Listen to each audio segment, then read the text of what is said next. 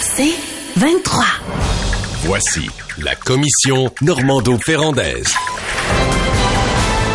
Madame Normando et Monsieur Ferrandez, bonjour. Bonjour. Bonjour à vous deux. Euh, Nathalie, on va commencer. euh, D'abord, euh, ton premier sujet, ben ça, ça touche les écoles secondaires, mais euh, là, on vient d'apprendre en fait que le fond, le Front commun demande un conciliateur dans le dossier.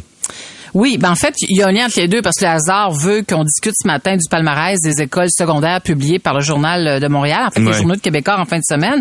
Et euh, tout ça arrive au moment où la Fédération autonome de l'enseignement, avec ses 65 000 membres, vont tenir une journée de grève générale illimitée. Et là, on vient tout juste d'apprendre que le Front commun demande la conciliation. Je pense qu'il faut l'interpréter comme un signe, comme une volonté de la part du Front commun, des syndicats membres du Front commun, de trouver une solution à ce langage de sourd auquel on est confronté là, depuis déjà quelques mois. Là, c'est là, on entend la, la, la présidente du Conseil du Trésor qui dit j'attends les contrats. Du côté des syndicats, on dit ben écoutez, on a fait notre bout de chemin. Enfin bref, je tiens à saluer euh, cette cette initiative du Front commun parce que euh, si on peut trouver une sortie de crise, une sorte, en fait une solution à ce qui est perçu comme une sortie de crise, je dis bravo parce que beaucoup de parents vont être pris en otage euh, cette semaine, mais il y a également beaucoup de citoyens qui seront touchés par euh, la grève générale illimitée du Front commun. Là, on parle de de, de, des- de centaines d'opérations qui ne pourront pas être euh, tenues, qui ne pourront pas se faire euh, chaque jour. Enfin bref, puis tous les effets dominos liés bien sûr euh,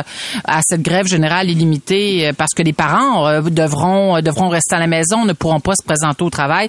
Je sais que la présidente du Conseil du Trésor va faire le point un peu plus tard. Je crois qu'elle ne peut pas refuser. Je crois qu'elle ne peut pas refuser cette conciliation. C'est sûr que c'est une arme à double tranchant, autant pour le gouvernement que pour la, la, la partie, les syndicats, parce qu'on ne sait pas de quel côté pourrait pencher le conciliateur, mais clairement, je trouve ça extrêmement constructif. Ça fait un an là, qu'on s'envoie la balle, puis là, on, ce matin, on a une possible, une possible solution sur la table. Luc? Ben moi, je j'aimerais savoir pourquoi tu dis qu'elle ne pourrait pas refuser d'une part, puis retiens ta réponse parce que j'ai une deuxième question que je nous pose à nous trois. Euh, c'est euh, là il y a un choix politique à faire. T'as un choix politique. Bon, le choix de l'inflation, ça c'est pas un choix politique. On, on les ajuste à l'inflation. À peu près tout le monde est d'accord, sauf le gouvernement. Le conciliateur va certainement arriver à la même conclusion. Mais après ça, tu dis ben écoute, il faut qu'on réinvestisse dans certains métiers pour euh, pour euh, leur donner leur lettre de noblesse. D'ailleurs, même ces métiers-là poursuivent leur syndicat parce qu'ils jugent que le syndicat a pas bien travaillé pour eux. Je pense à la DPJ, je pense aux psychologues, et qui sont tellement tellement sous-payés par rapport au privé euh, que euh, c'est- les gens sortent par le système d'aération. Euh, mais et ça c'est un choix politique. Je vois pas comment un conciliateur pourrait faire un choix politique, dire OK, nous autres on va prendre 2% dans la cagnotte globale, puis on va l'affecter mettons à la DPJ ou euh, ou alors oh non, on donnera pas l'inflation ou alors oui, on va donner l'inflation plus une prime pour essayer de retenir plus de profs. Ce sont des choix politiques. Oui, peut-être. Ben, tout d'abord, il faut que tu saches qu'il faut savoir que le conciliateur, il serait nommé par euh, par le ministère du Travail, mais après euh, conciliation, après consultation auprès des partis. Un. Deuxièmement, euh, je crois qu'elle ne peut pas refuser la, la présidente du Conseil du Trésor parce que actuellement, euh, il n'y a pas de sortie possible, il n'y a pas de solution possible autre que celle de la grève générale illimitée Ouais. qui pourrait éventuellement nous Mais- conduire à une loi spéciale. Mais là où ça accroche, je pense, en tout cas à la lumière de ce que j'ai eu comme discussion ce matin avec Madame Lebel puis avec euh, des représentants syndicaux, c'est davantage sur le normatif, c'est même pas sur le monétaire. C'est vrai. Mais le Ah. problème avec le normatif, c'est que c'est extrêmement complexe parce qu'il y a tellement de syndicats et d'unités syndicales qui sont concernés que ça va pas prendre un conciliateur, ça va en prendre 50, tu sais. Mais sur le Euh, normatif, je me pose euh, une question. Ouais, ben je me pose une question si vous permettez là. Est-ce que le conciliateur pourra avoir un mandat euh, précis sur euh, certains éléments de la négociation Je, je ne je n'en sais trop rien. Est-ce qu'il pourrait avec sa contribution euh, débloquer euh, certains enjeux qui qui sont euh, qui ne trouvent pas solution autour de la table actuellement. Enfin, je pose la question, euh, mais c'est as raison, oui, c'est une négociation qui est extrêmement complexe, mais ce qui est un peu inquiétant pour nous les citoyens qui regardons ça de l'extérieur, c'est il semble il se passe à peu, à, peu près rien aux tables depuis euh, un an. Est-ce que c'est vrai? Est-ce que que c'est faux?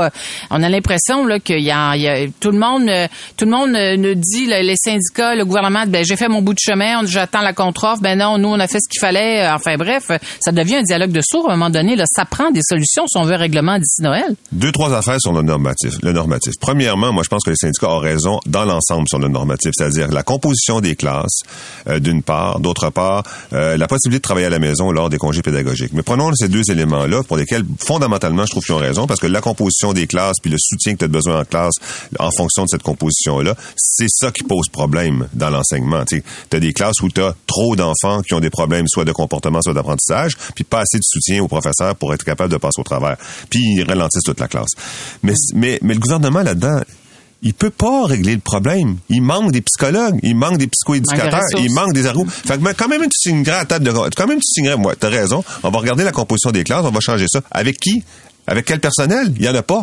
Euh, un, psychologue gagne trois fois ce qu'il gagne dans le public actuellement. Ça, c'est un. Deuxièmement, sur la question du travail à domicile, télétravail pour des journées pédagogiques, on s'entend-tu que tout le Québec en a bénéficié de ça?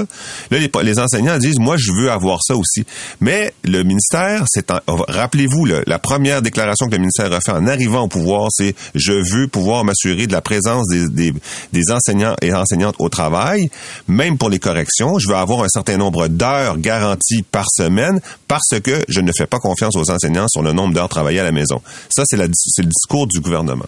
Puis le discours du gouvernement, j'ai jamais su sur quoi il s'appuyait. J'aimerais ça, moi, avoir des chiffres puis savoir sur quoi il s'appuie. Mais la, la- la ministre euh, va réagir à 10 heures. Euh, C'est sûr que sur le plan de l'opinion publique, la perception, c'est que le Front commun là euh, dépose, en fait, propose une solution constructive pour qu'on puisse trouver une solution. Si la ministre dit non, elle va devoir nous expliquer pourquoi et pourquoi et quelles sont ses Mm. solutions à elle euh, pour qu'on puisse euh, trouver un terrain d'entente. Mais moi, si je terrain posais- d'entente, c'est Je, je posais la question à, à Madame euh, à Madame euh, Lebel ce matin. Euh, Est-ce qu'il n'est pas temps de revoir ces négociations-là qui se font avec l'ensemble des syndicats en même temps? tu sais? À un moment donné, là, tu peux pas Le tout processus. régler en même temps. tu sais. Là, tu règles les infirmières, tu règles, tu règles tout le monde. En fait, il y a 420 000 personnes concernées. Tu as là-dedans des corps d'emploi qui ont rien à voir ensemble. Puis tu essaies de mettre tout ça dans le... Tellement d'accord avec toi, T'sais- Louis, mais tu sais pourquoi? Parce que essentiellement, dans le- il y a eu des années pendant lesquelles, pendant lesquelles le seul enjeu de la, de la consultation, c'était le pourcentage d'augmentation salariale. Mais là, Oui, c'est ça, mais là, c'est pas ça. pantoute, Ouais. Alors, effectivement, tu as des employés dans lesquels il y a des, un manque de main-d'œuvre, une incapacité de recruter, une une une- Inadéquation. inadéquation avec le, avec la charge de travail ou avec le client. Merci, Richard. Euh, et tout ça, ça se règle pas avec un pourcentage de salaire. D'ailleurs, la présidente euh, de Ouais. la FAE disait ça exactement. Elle disait, moi, c'est le normatif qui m'intéresse plus que le salaire. C'est ça, exactement. Bon, OK, il est euh, euh, 9h11 On va s'arrêter un tout petit moment. On va revenir. On va parler de voitures électriques tout de suite après. La commission Normando-Ferrandaise. Il est 9h16. Parlons de voitures électriques. Euh, Luc, un, un sujet qui t'intéresse Mais beaucoup, pas je juste sais. de voitures électriques, de voitures tout court, parce qu'il y avait un, un- mais on va parler des voitures électriques aussi. Il y avait un, un reportage dans le Devoir qui euh, démontrait que les Québécois dépensent de plus en plus pour leur voiture. Ah, écoute, c'est pas des jokes là. On est passé en quelques années de 9-10% de notre euh, revenu mensuel brut, la classe moyenne, Ouais. à 20 du revenu mensuel brut euh, pour une voiture. Euh, des voitures qui coûtent 1000 dollars par mois au total, là, quand tu mets, quand tu mets tout ensemble, l'assurance, l'essence, euh, euh, les assurances ont augmenté de 30% les pièces ont augmenté de 22% les voitures usagées, ont, euh, une voiture usagée moyenne, euh, c'est plus c'est euh, des coûts astronomiques par rapport à ce que c'était. C'est passé d'à peu près 25 000 à 40 000 dollars. Une voiture neuve, 66 000 dollars. On parle des moyennes ici. On parle pas euh, la... Il y a encore la possibilité là du bon petit char que tu as acheté il y a 10 ans puis qui marche puis que tu une fois de temps en temps puis qui avec des pièces puis ça fonctionne. Ça existe. Ça existe. Et d'ailleurs, euh, tous les experts disent si t'as ça, garde-le. Change-le pas parce que t'aimes pas la couleur. Parce que dans les dans les autres voitures, ça va te coûter beaucoup beaucoup plus cher pour une voiture neuve.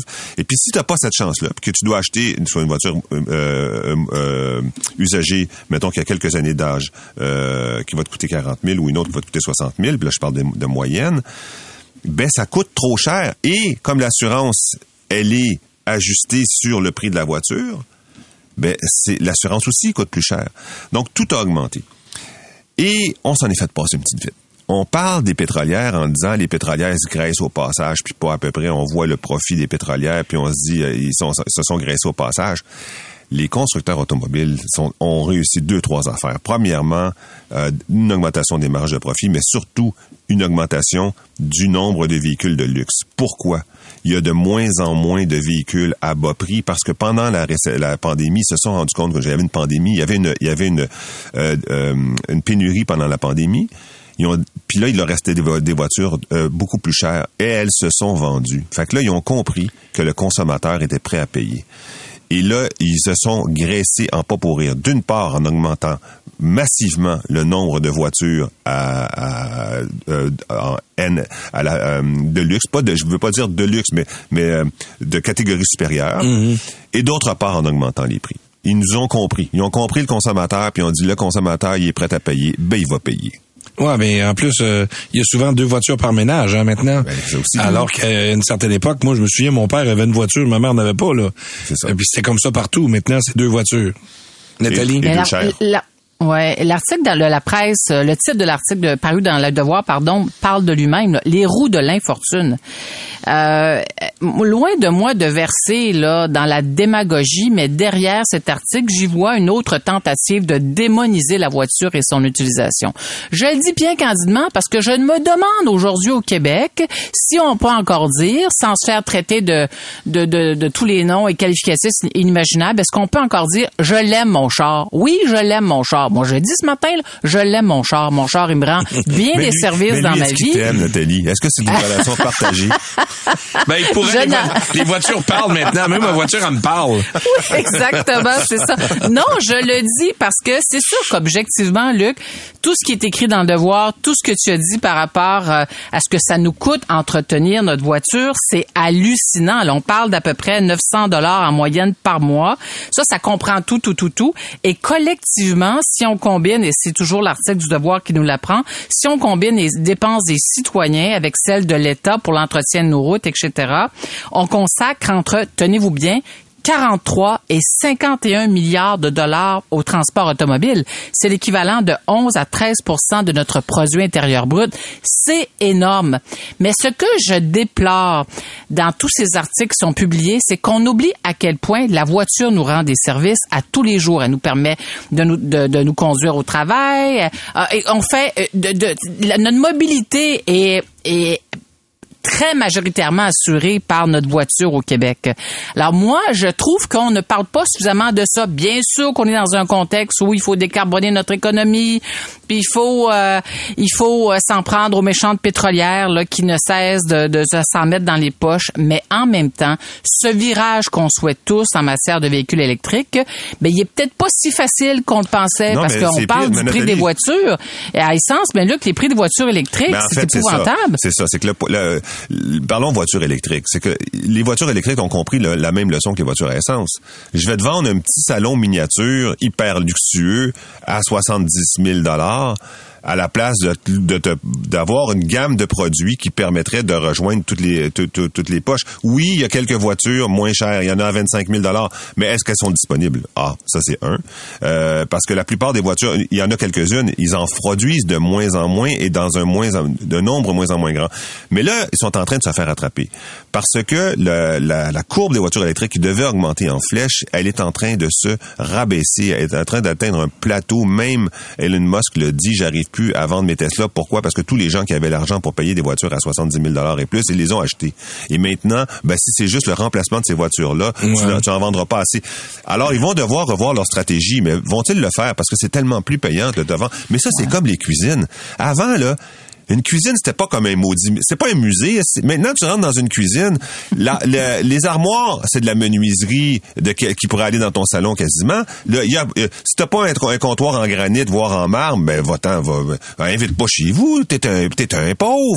Je veux dire, où ce qui est passé la mélamine puis le prola, c'est c'est Ben oui, terminé. mais non, non, mais je veux dire, on n'est pas maintenant, obligé d'être on- colon Mais, pour mais, lui. mais colon, mais, Ne fais pas que- diversion, Luc Ferrandez. Ne normes- fais pas Non, mais diversion. dans la voiture, la norme a, tellement augmenté. Maintenant, la Oui. Voiture, c'est un objet, un objet Oui. de raffinement, de, de- comme tu dis, toi t'aimes ton char, ben, je te comprends. Mais est-ce qu'on aurait pu penser que la moyenne des ours, là, moi à un moment donné j'avais une Honda, euh, je me rappelle même plus du nom, j'ai jamais été intéressé aux autos, mais c'était la moyenne, c'était la plus petite Civic qu'il y avait. Ouais. Écoute, je pense que c'est des chaises de pique-nique qui étaient boltées dans le fond du char. Et ça coûtait rien, rien. Ben si oui. tu avais produit cette voiture-là en, mettons, 5 millions d'exemplaires par année, euh, juste pour l'Amérique du Nord, elle, elle t'aurait coûté 7500 dollars. Aujourd'hui, on a des voitures à 70 000 parce qu'on a fait le choix d'aller dans le luxe. Mais est-ce qu'il y a des gens qui voudraient avoir ce choix-là, une enseignante quelque part au monoparental, dit, moi j'aimerais ça, un char à 7700 pièces qui marche, Ah, j'aimerais ça, ça. c'est sûr. Ça, c'est sûr. Parce que l'article du Devoir met en lumière le fait que le prix des voitures et tout ce qui vient avec plombe de plus en plus le budget Ouais. familial. Eux, ils prétendent que c'est davantage que l'alimentation. Moi, je suis sceptique par rapport à ça parce que faire son épicerie aujourd'hui, ça coûte un bras puis une jambe. Euh, c'est c'est l'enfer. Mais tu as raison, Luc. Sauf que les, les constructeurs nous disent, on finance le virage électrique avec euh, les profits qu'on fait pour euh, toutes les voitures, les VUS qu'on vend euh, sur le marché. Et euh, puisqu'on on tente, euh, Luc et moi, Louis, de faire œuvre utile de temps à autre à cette émission, suggestion constructive pour le gouvernement pour ce qui est de la subvention accordée aux véhicules électriques, de grâce, est-ce que c'est possible de mettre un plafond? C'est-à-dire, le phénomène auquel on assiste, c'est qu'il y a des gens qui s'achètent des voitures électriques, bénéficient de la subvention, puis un an après, bon, on se rend, ils vendent leur véhicule qui souvent se retrouve en Ontario, et là, ils touchent à nouveau une autre subvention, puis c'est l'espèce de cycle qui continue. Ça, c'est épouvantable. Vous allez me dire, c'est peut-être une minorité qui le fait, mais c'est totalement inacceptable compte tenu euh, de la rareté des, Ouais. en fait, de la somme qui est disponible et de la rareté des véhicules qui sont sur le marché. Je pense qu'il faut, euh, faut, euh, faut, faut réglementer davantage. Merci beaucoup, Madame Normando, de ce commentaire. À Merci demain. à toi, Louis. Merci à Luc. Bye bye. Salut, Luc, à demain. C'est 23.